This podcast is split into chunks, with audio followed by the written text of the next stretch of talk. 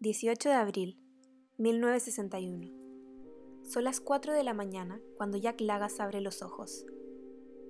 En la oscuridad, se estira, sentado sobre el borde de la cama, se viste y se dirige a la cocina.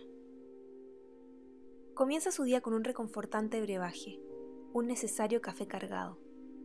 Hace frío, el sol todavía está ausente, pero varios hombres han trabajado toda la noche sin cerrar los ojos.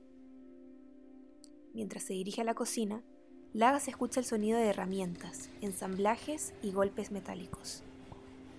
Son los mecánicos, infaltables en cualquier guerra. De ellos depende la reconstrucción de cuatro aviones, entre los cuales está su antiguo caballo de batalla, su regalón 937.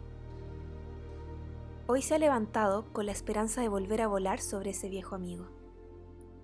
La fragancia de los granos de café se eleva lentamente y se esparce.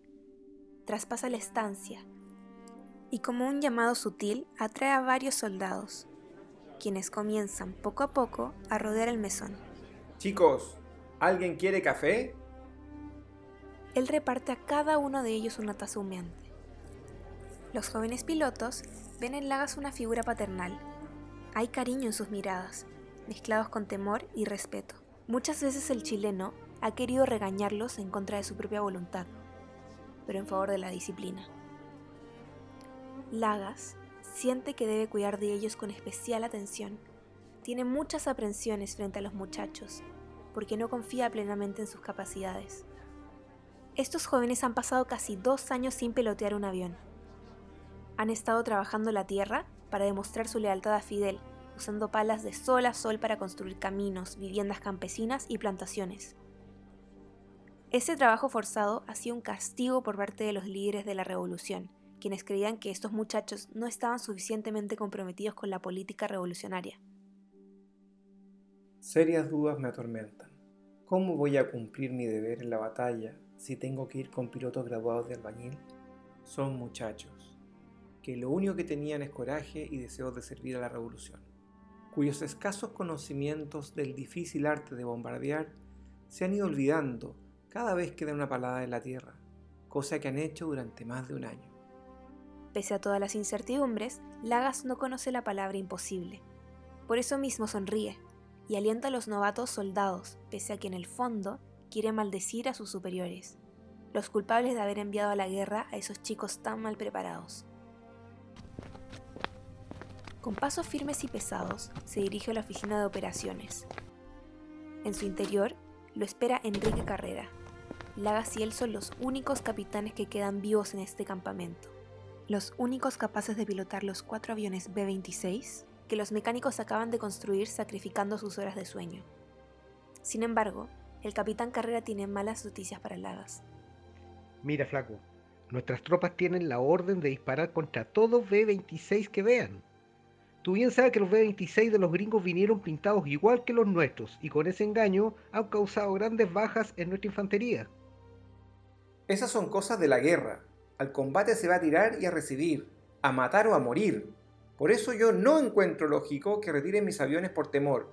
Y digámoslo más claro aún, por cobardía. Pese a intentar convencer a Carrera, el piloto chileno pierde la discusión. Las tropas han tomado una decisión y los B-26 no serán usados durante esta jornada, por miedo a que los soldados cubanos los confundan con los aviones estadounidenses y disparen contra ellos. Exasperado, enojado y decepcionado, la se retira hasta la cocina más próxima. Ha pasado 24 horas sin comer. Se prepara solamente dos huevos fritos y se sienta en la mesa a hundirse en sus pensamientos.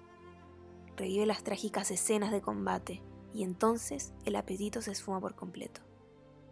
Es verdad, los B-26 enemigos, pintados exactamente igual a los nuestros, habían aprovechado su disfraz para engañar a nuestras tropas.